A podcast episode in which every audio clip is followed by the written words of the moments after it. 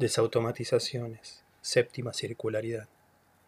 Cuando dejé de intentar organizar el caos del mundo, mi vida cambió para siempre.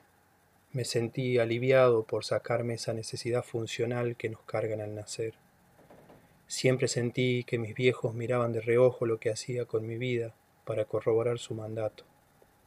Con el tiempo, su mirada se fue diluyendo en la desesperanza de mi imposibilidad.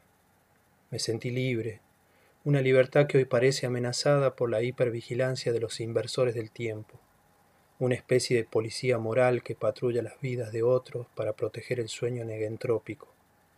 Mis amigos dicen que son como ángeles que quieren transformar el mundo para que funcione mejor, pero yo sospecho que son demonios reclutados por el capitalismo para promover el automatismo autorregulado.